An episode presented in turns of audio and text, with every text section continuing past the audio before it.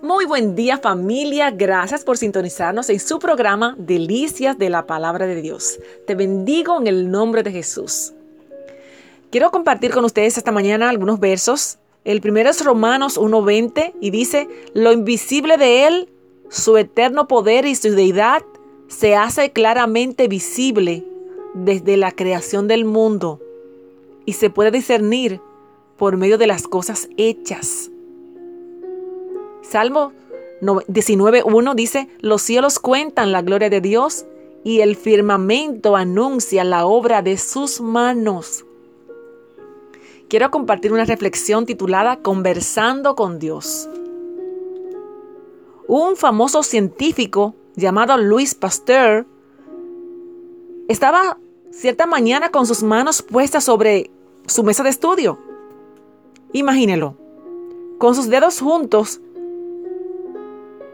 en forma de pantalla, próximo a sus ojos, y su cabeza inclinada a pocos centímetros de la mesa, hasta que por fin levantó la cabeza y, separando las manos, apareció un pequeño microscopio. Ah, pero un estudiante que había estado observándole quedó maravillado porque había estado tan quieto durante largo rato y dijo, pensaba, doctor Pasteur, que estaba usted orando. Así es, dijo el científico. Levantando su microscopio, estaba diciéndole, estaba diciendo a Dios cosas muy lindas. Aunque no tan lindas como las que él estaba diciéndome a mí, y por eso alabo la obra de sus manos. Todos podemos ver a Dios en toda la creación, pues es la obra de sus manos.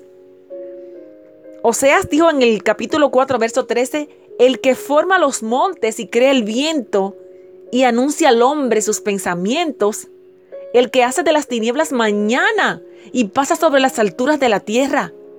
Jehová, Dios de los ejércitos, es su nombre.